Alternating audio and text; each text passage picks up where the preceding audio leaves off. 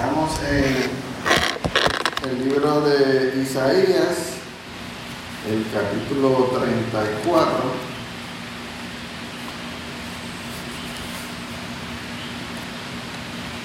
Básicamente el capítulo nos habla acerca del juicio de Dios sobre las naciones.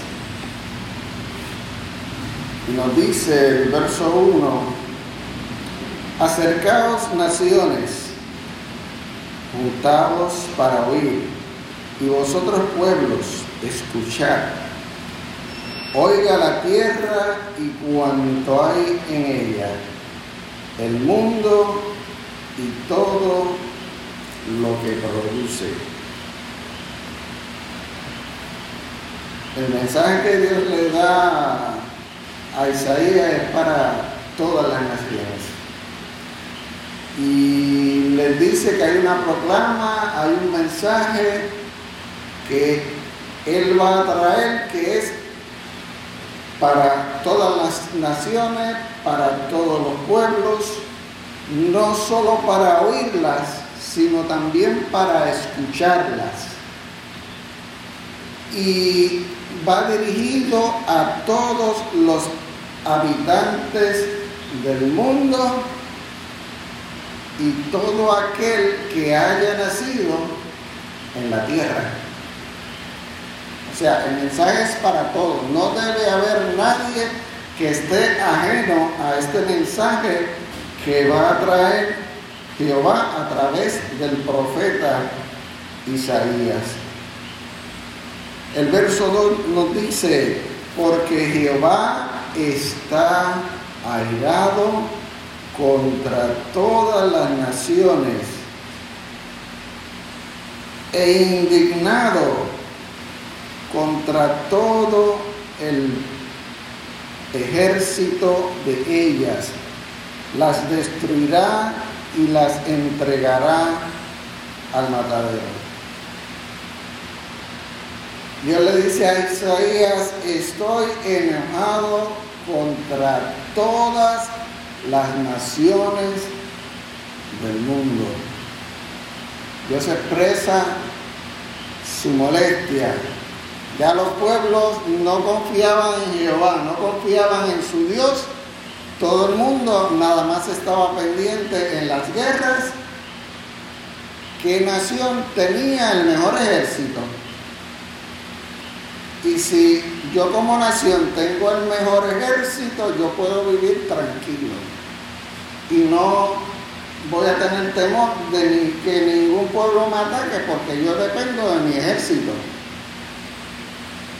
Y óigame, hoy en día no estamos muy ajenos de esto. Hoy todo es ejército. ¿Qué nación tiene mejor ejército? ¿Qué nación tiene mejor poderío nuclear?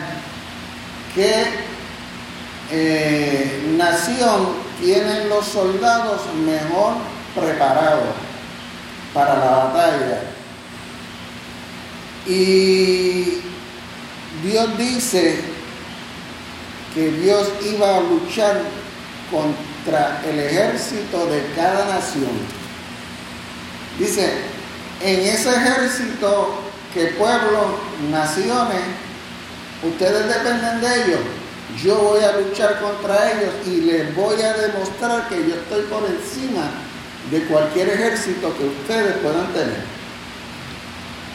Les voy a demostrar que ustedes pusieron su confianza de paz en quienes no tenían el poder necesario para lograr la paz para todas las naciones. Dios estaba, dice, indignado. Dice, ¿cómo es posible que tengan las naciones y los pueblos su confianza puesta en sus hombres, en sus soldados antes que en mí? Todos recordamos en capítulos anteriores que Dios luchó contra los asirios y le dijo a Ezequiel, mira, tú ni vas a salir. ni vas a salir, yo voy a luchar por ti. No vas a tener que usar ni lanza, ni espada, nada, yo voy a luchar por ti. Dios envió un solo ángel y ese ángel mató a 185 mil hombres. Solo ángel. 185 mil hombres. Óigame, ¿en qué, en, quién, ¿en qué ejército, si usted fuera a seleccionar, si te que escoger, tú escogerías una batalla que Dios esté de tu lado y su ejército contra Estados Unidos, Rusia, China, contra cualquiera de ellos. Y esa era la indignación que tenía Dios. Dice, ¿cómo es posible que ellos confíen en sus ejércitos humanos más que un Dios que es todopoderoso, que con un ángel puede destruir todo? Este, y dice, mira, todos esos ejércitos va a haber un día que van a luchar y van a luchar contra mí. Este, la escritura dice que va a haber un lugar, una llanura llamada Magedón, donde se reunirán un montón de ejércitos y lucharán contra Jesucristo. Este, y uno dice, ya, un ejército completo todas las naciones contra él solo. Dice, pero bendito, si, si un solo ángel mató 85, imagínense un ejército de ángeles. Y así Jesús se lo hace saber a Pedro cuando le, lo van a arrestar en el semaní que le corta la, la oreja al siervo de, del, del sumo sacerdote. Le dice, mira, no te pongas a pelear con esta gente. Si yo quisiera, oro al Padre y me envía 12 legiones de ángeles.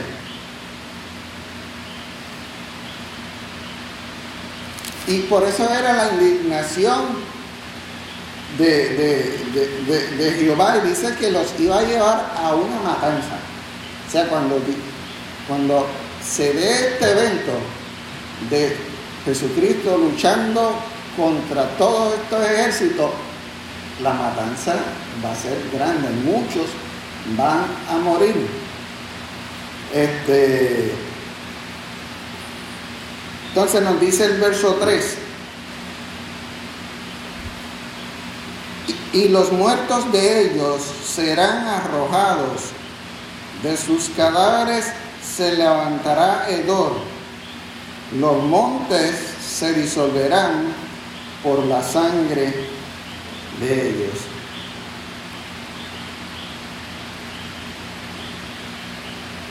Dios le dice, mira, no, no va, ellos no van a tener tiempo ni de enterrar a sus muertos. Este, y, a través de la historia de la guerra siempre ha sido así. O sea, Viene hay una guerra, mueren muchos, la gran mayoría de los cadáveres no se recogen. ¿Por qué? Porque todos tienen miedo que al tratar de llevarse los cadáveres venga el enemigo y los mate. Y ustedes se imaginan en la matanza de los 185 mil del ángel, todos esos cadáveres tirado por toda esa llanura, toda esa gente que según pasa el tiempo, todos sabemos que el cuerpo se deteriora y comienza a salir el hedor y dice, y respira y dice, uff, esto huele a muerte. Pues ese mismo evento no solo iba a ocurrir ese día, sino que nos dice que en el futuro va a ocurrir. Y las guerras siguen ocurriendo y gente sigue muriendo y la sangre sigue siendo derramada. ¿Usted se imagina cuánta sangre hubo aquel día por los 185 mil soldados. ¿Cuánta e, e, ese suelo? Toda esa sangre y el suelo absorbiendo hasta donde podía la sangre. Usted sabe que la sangre es algo que, que se seca y la sangre que queda por encima sigue corriendo porque al secarse va a seguir corriendo. Y menciona aquí que, mira, por la montaña va a seguir corriendo la sangre en aquel día. Este verso 4 nos dice, y todo el ejército de los cielos se disolverá y se enrollarán los cielos como un libro y caerá todo el ejército como cae la hoja, la hoja de parra o la hoja de, oliva y como cae la hoja de la higuera, la higuera que da los higos. Eh, cuando nos habla del ejército de los cielos, nos hace mención a los astros, luna, estrella, meteorito, cometa, todas estas cosas que descienden del cielo. Y Dios ha creado una atmósfera, este, ha creado una capa de ozono donde los, las estrellas, todo objeto que venga desde el cielo va a comenzar a consumirse, va a comenzar a ser disueltos. Ahora más que nunca, óigame, cuando usted ve los informes del tiempo, antes no era tan común, pero hoy en día, prácticamente todos los meses nos dice tal día, de tal hora a tal hora, va a haber una lluvia de meteoritos, de estrellas, que salga y mire hacia el cielo y va a ver los celajes de estas estrellas. Va a haber un momento en que del cielo comenzarán a caer cosas, meteoritos, estrellas. Dice que la, la luna se convertirá en sangre, el sol se oscurecerá, habrá cada vez que en la Tierra ocurre un eclipse solar, cada vez que en la Tierra eh, hay condiciones de luna, luna llena, luna menguante, hay eventos que son reflejados en la Tierra. Y ahí es cuando ocurre, se mueve la Tierra, ahí suben las mareas, se meten las mareas a, los terrenos, a las playas, suben los niveles, comienza a derretirse los icebergs, tantas cosas que ocurren. Inclusive Dios a través de la historia bíblica ha utilizado los, los, los astros para llevar castillos. Que habemos este, en Sodoma y Gomorra. ¿Qué pasó?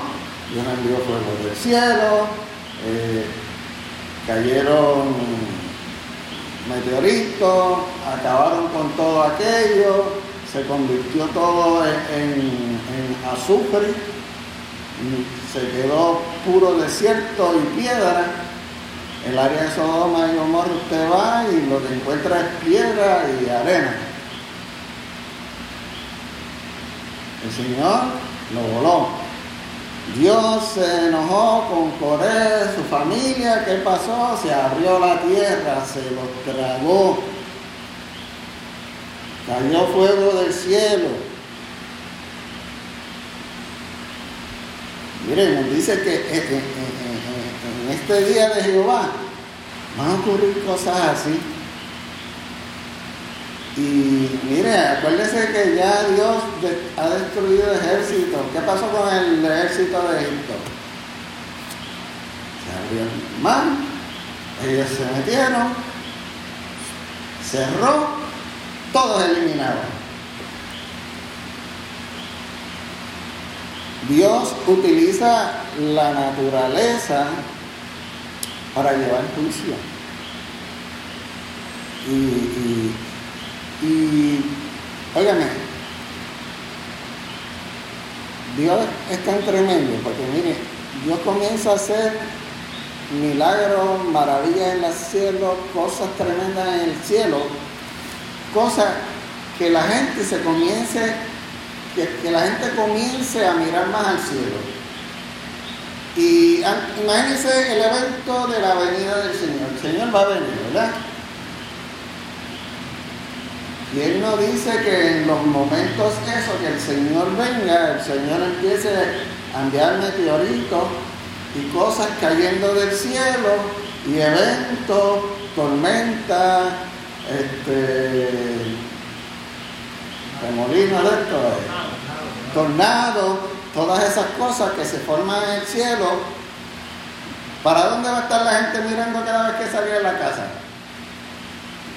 Cielo. Y todos pendientes a las noticias de qué es lo que está pasando. Dígame, cuando literalmente Jesús eh, dice en su palabra que todo ojo le verá y que Él va a venir en los cielos y todos le van a ver. Mire, el Señor va a hacer algo para que todo el mundo esté pendiente al cielo en ese momento exacto que Jesucristo ha de venir. Entonces, él nos dice que, que el, el evento va a ser como cuando las hojas de olivo se caen y las hojas de los higos se caen, que salieron de donde estaban y no vuelven. O sea, una vez una hoja se cae, usted no tiene forma de volverla a poner. Y una vez Dios comienza su juicio y comienza a deshacer las cosas en el cielo, Él no se va a detener, porque ese día llegó. Una vez Él comience, no va a parar. Y dice el verso, el verso 5, porque en los cielos, los cielos embragarán mi espada. He aquí que descenderá sobre Edom en juicio y sobre el pueblo de mi anatema. Este, según Dios juzgó a Sodoma y Gomorra, Dice que va a haber un juicio específicamente para los edomitas. Los de los que viven en Edom. ¿Y quiénes son los que los edomitas? Ellos son descendientes de Saúl. ¿Y quién fue Saúl? Fue aquel que despreció la herencia de su padre aquel que prefirió llenarse el estómago un día por algo temporero y sacrificar la herencia que Dios le iba a dar a través de. Y fue Isaac, ¿verdad? Isaac, sí, fue Isaac. Si digo cualquier cosa y me confundo, ustedes me corrigen. Este, óigame, los hedonitas en su mayoría son comerciantes. La gran mayoría de ellos son comerciantes. Dicen de hecho que no hay, no quien le llaman árabe comerciando. Lamentablemente ellos comían, confían más en su poder adquisitivo.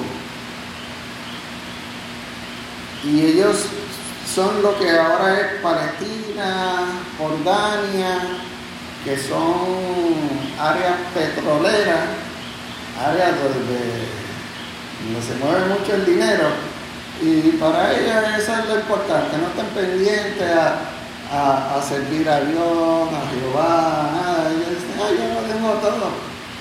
Yo soy un pueblo rico. Este, entonces, nos dice que Dios va a establecer un juicio para los de Don y dice que sobre el pueblo de mi anatema. El, anatema, como diríamos, un algo sencillo, es como decir algo que Dios ha establecido o le ha fijado un destino ya, pero para castigo. Le dice, en el caso de, acciones, si tú haces esto, eso sea anatema.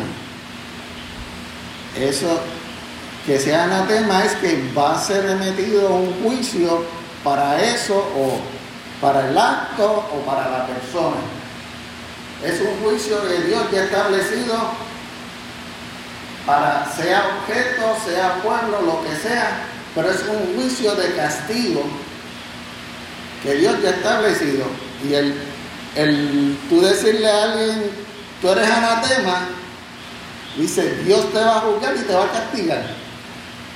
En otras palabras, eso es lo que le está diciendo.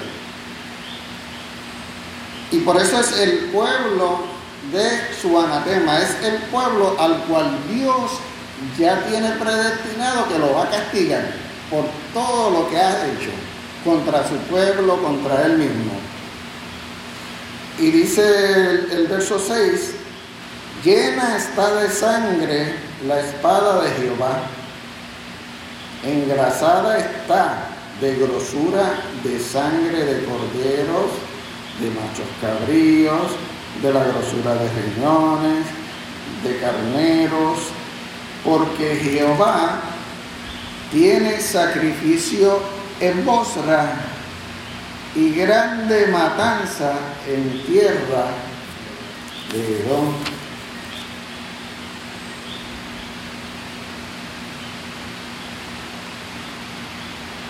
Dios le dice, mira, Edom tiene un templo grandísimo en la ciudad de Borra, que es la capital.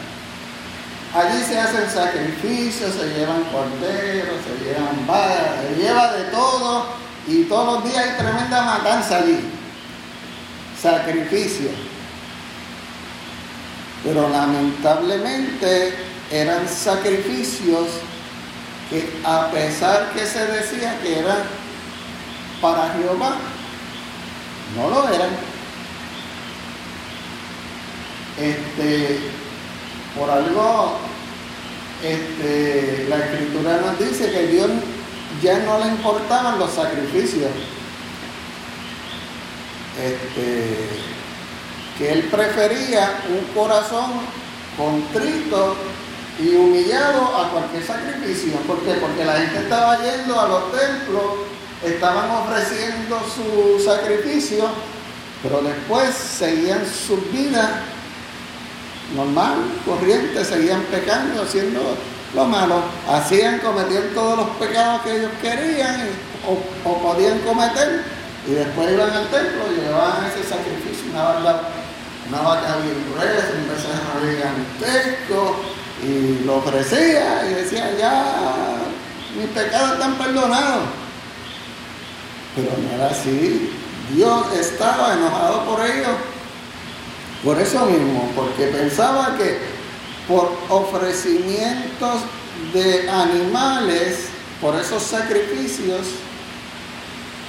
ellos podían vivir sus vidas como les daba la gana. Y nosotros muchas veces también pensamos, ay, si yo diezmo, doy ofrenda, si voy a la iglesia los domingos, pues Dios me perdona todo lo que hice en la semana. Y no es así. No es así. Este verso 7 dice, con ellos caerá búfalos, toros, con becerros, su tierra se embriagará de sangre y su polvo se engrasará de grosura. Y dice el 8, porque el día de venganza de Jehová, año de retribuciones en el pleito de Sion. Dice, en el día de Jehová, el pueblo de Edom, la gente, va a caer muerta como los toros que traían al sacrificio, como los becerros que traían al sacrificio, como todos ellos iban, que iban al matadero, así iban a ir todos estos pueblos. Este, el país iba a tener una gran pérdida humana, mucha sangre de, soldados iba a ser derramada y se iba a llenar todo el polvo de la tierra de esta sangre. Dice que ese día será un día de venganza para Dios. El año cuando Dios se va a desquitar de todo lo que los pueblos cercanos a Israel le habían hecho a su pueblo. Ese día Dios va a vengarse de todos estos pueblos. Entonces, verso 9 eh, dice, y sus arroyos se convertirán en brea y su polvo en azufre, su tierra en brea ardiente. El 10 dice, no se apagará de noche ni de día, perpetuamente subirá su humo de generación en generación será asolada, nunca jamás pasará nadie por ellas. Jordania, Palestina, esa área de ahí es un lugar donde hay mucho, porque hay mucho petróleo petróleo. Este, la brea es un derivado del petróleo. La brea, Juan sabe de eso. Usted le pega un fósforo a la brea, ¿qué pasa? Eso hace prende. Hace muchos años atrás, de, esta guerra que hubo en, Palestina, Jordania, eh, los ejércitos enemigos quemaron los pozos quemaron los pozos, este, bombardearon todo lo que era refinería. Y estaba el petróleo regado por toda Jordania, por toda Palestina. Y cuando cogieron fuego, mire, el petróleo, eh, imagínense que el, agua del, del grifo sea petróleo o, un líquido flamable, se lo, usted lo abre, se rompe la llave y coge fuego. Más inflamable que el pebetero de, Japón. Mira, este, durante mucho tiempo, algunos hasta inclusive estuvieron más de un mes quemándose, porque solamente usted puede apagar un incendio con petróleo implosionándolo, poniendo un nitroglicerina en el hueco que está por donde está botando el fuego para que el explotar elimine todo ese oxígeno y entonces lo que salga es más que el chorro. Y estuvieron más de un mes apagando este incendio. Inclusive en el área de Palestina hay un lugar que, que los que han visto National Geographic, hay un fuego continuo, porque los gases suben y una vez se, eh, encendieron fuego, puede ser por el reflejo del sol, por un vidrio que refleja el sol, cogió fuego, y miren, eso está todo el tiempo encendido, todo el tiempo encendido y el humo siempre está saliendo. Este, ya Isaías decía que esto iba a ocurrir. Este, unos por la guerra, otros por eventos naturales. Verso. ¿Dónde estamos? El 11. El 11. Dice: Se adueñarán de ella los pelícanos, el erizo, la lechuza, y los cuerpos montarán en ella y se extenderá sobre ella el cordel de la destrucción y niveles de asolamiento. En el verso 11 le dice Jehová a Isaías, mira, los animales se van a adueñar de todo este territorio los pelícanos, los erizos, las lechugas, las lechuzas, los búhos, este, los cuervos. Y Dios, porque la destrucción va a ser tan grande que lo que va a haber es asolamiento, polvo, arena, en ese lugar y solamente estos animales van a habitarlos. Verso 12 dice, y llamarán a sus príncipes sin reino, y todos sus grandes serán nada. Dios le dice a Isaías, mira, cuando yo acabe con esta gente, los reyes de todos esos ejércitos no van a tener donde reinar. Su reinado va a desaparecer. No van a tener príncipes, no van a tener gente noble ya, porque yo voy a acabar con todo esto y solo va a haber eh, soledad aquí, todo va a ser desértico. Verso 13 dice, en sus alcazares crecerán espinos y ortigas y cardos en sus fortalezas, y serán morada de chacales y patio de los pollos de las avestruces. Dice que los palacios, en los palacios, donde había palacios, lo que habrán serán ya espinos y los que eh, han visto por ahí casas mayormente de campo que comienza a crecer el pasto, las enredaderas, las cubre, se meten por donde quiera. Y, en ocasiones te pasa y ni hay rastro de la casa. Lo que es vegetación y dice, aquí no viene a casa.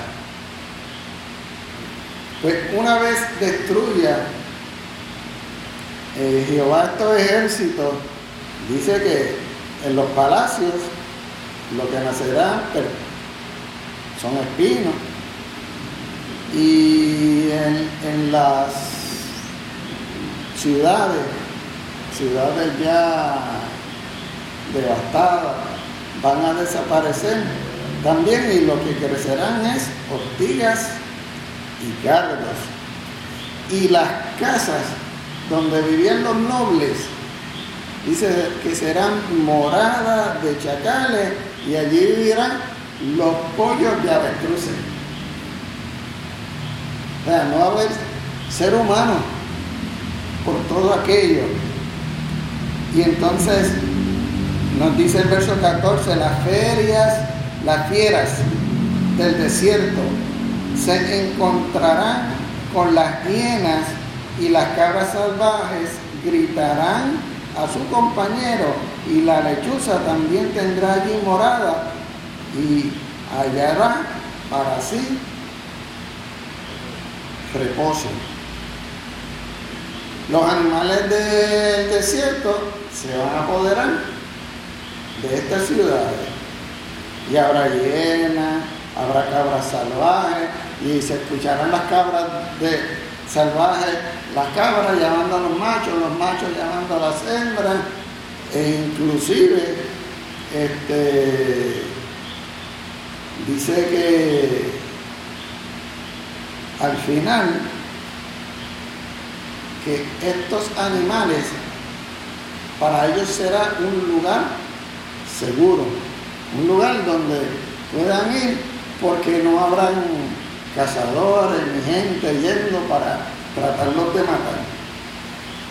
Entonces, el verso 15 nos dice, y allí anidará el búho, pondrá sus huevos, sacará sus pollos y los juntará debajo de sus alas. También se juntará el buitre allí y cada uno con su compañera.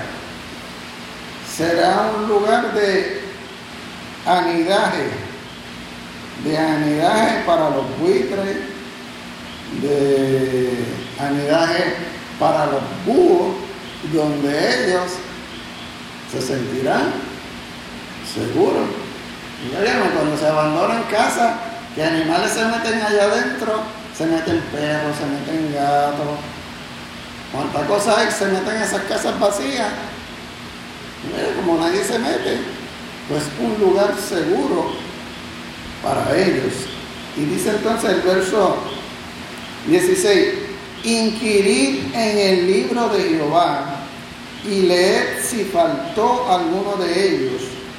Ninguno faltó con su compañera porque su boca mandó y los reunió su mismo espíritu. Jehová le dice a Isaías, analicen esto que les digo, lean el libro de Dios, lean la escritura y verán que esos animales no están ahí por estar, no salieron de la nada, sino que fueron creación mía. Y dice, y cada uno yo los hice con su pareja. Y por ahí no van a encontrar ningún animal que no tenga su pareja. Porque cuando yo los creé, cuando yo di la orden, los creé varón y hembra. Y, Jehová le dice a Isaías, lee la Biblia para que vean que esos animales los hice yo. Y dice el verso 17, y, y menciona el 16 que Él les dio espíritu a estos animales. O sea, eh, pero espíritu de vida. El que les dio la vida a ellos fue Dios. Y en verso 17 dice, y Él los les echó suertes y su mano les repartió con cordel, para siempre Él tendrá por heredad de generación en generación morarán allí. Él le dice que él creó a cada uno de estos animales y no solo los creó, sino que los puso en lugares específicos. Y a los que puso en lugar caluroso, les dio unas habilidades y un tipo de cuerpo que podían resistir el calor. Y a otros los puso en lugares fríos y les dio cuerpos y les dio habilidades para resistir el frío. Dios los repartió, Dios los creó y los repartió. Le dice, les dijo a ellos, mira, ustedes van a vivir aquí, ustedes acá, ustedes acá. ¿Qué está diciendo? Que cuando Dios ponga a estos animales allí, ellos van a habitar seguros porque fue Dios que les mandó, vivan a Él. Vivan a Él. Y ciertamente Dios tiene el control de todo lo que es, de todo lo que tiene vida sobre la tierra, sea humano o sea animal. Y Dios tiene el poder para controlar eh, los cielos, los astros. vamos un momento a segunda de Pedro, el capítulo 3.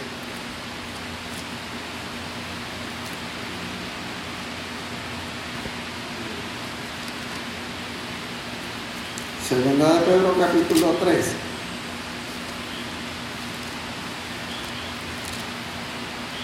El verso 10 al 13 dice, pero el día del Señor vendrá como ladrón en la noche,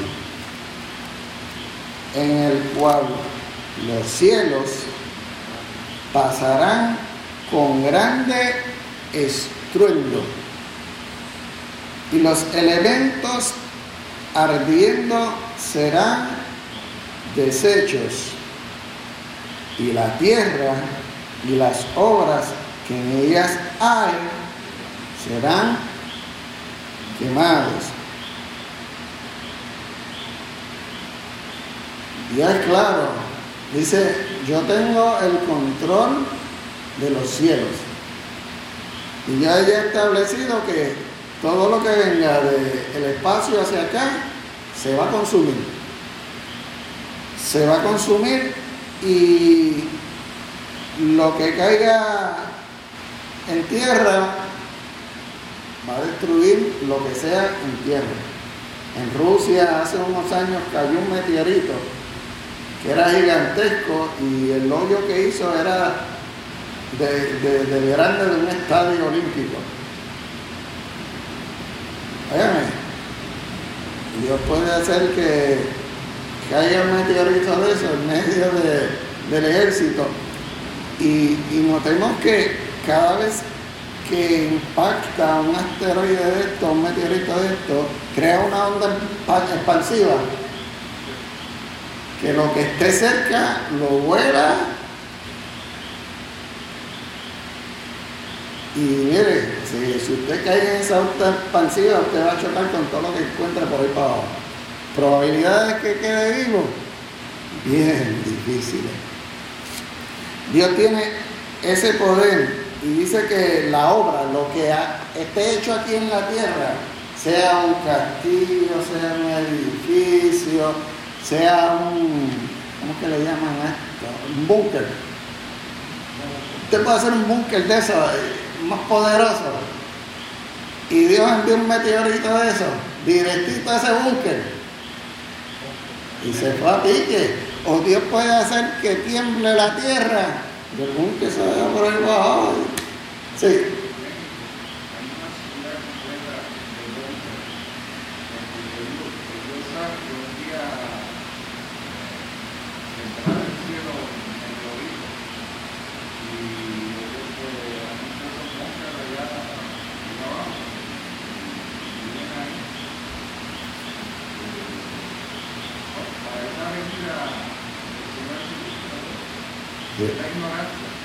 No, mira el consejo que, da Pedro. Puesto que todas estas cosas han de ser desechas, ¿cómo no debéis vosotros andar santa, piadosamente, manera de vivir? Dios le dice al ser humano, nos dice a nosotros, Mira, yo tengo el control de la naturaleza. Tengo el poderío más grande de ejército. No confía en tus ejércitos. No confía en tu nación, que es, que es supuestamente la más poderosa. Confía en tu Dios, que tengo que ser yo, dice Dios. O sea, no es cualquier Dios. Porque yo soy, por eso, por eso que cuando Jesucristo venga, tendrá un, título, es decir, Rey de Reyes y Señor de Señores. Y cuando Cristo venga, va a venir con sus heridas, sus cicatrices, porque ya los ángeles nos dijeron, este mismo Jesús que ha sido tomado de vosotros al cielo, asimismo descenderá. O sea que cuando Jesucristo venga y todo ojo le vea y vea sus cicatrices y su herida en, la cabeza, su, su barba arrancada, su hoyo en las manos y pies, no habrá persona alguna que no lo pueda identificar. Que diga, ah, ese es un alien. No, no, no. Eso es Jesucristo. Aquí vengo. Así que ciertamente Jesucristo viene en breve, Él viene ya pronto por nosotros y hemos de confiar en lo que el mundo nos puede ofrecer porque todo lo que el mundo nos ofrece es eh, no es eterno o sea tiene sus limitaciones son momentáneas. Este, como nuestra vida que es neblina ahora estamos más adelante no sabemos. No seamos como Esaú que despreció la herencia de Dios por un plato de comida. En ocasiones no, nosotros por estar bien económicamente o, por cosas que duran poco, lo estamos intercambiando por el poder de Dios y, por su herencia. La, herencia nuestra no es negociable.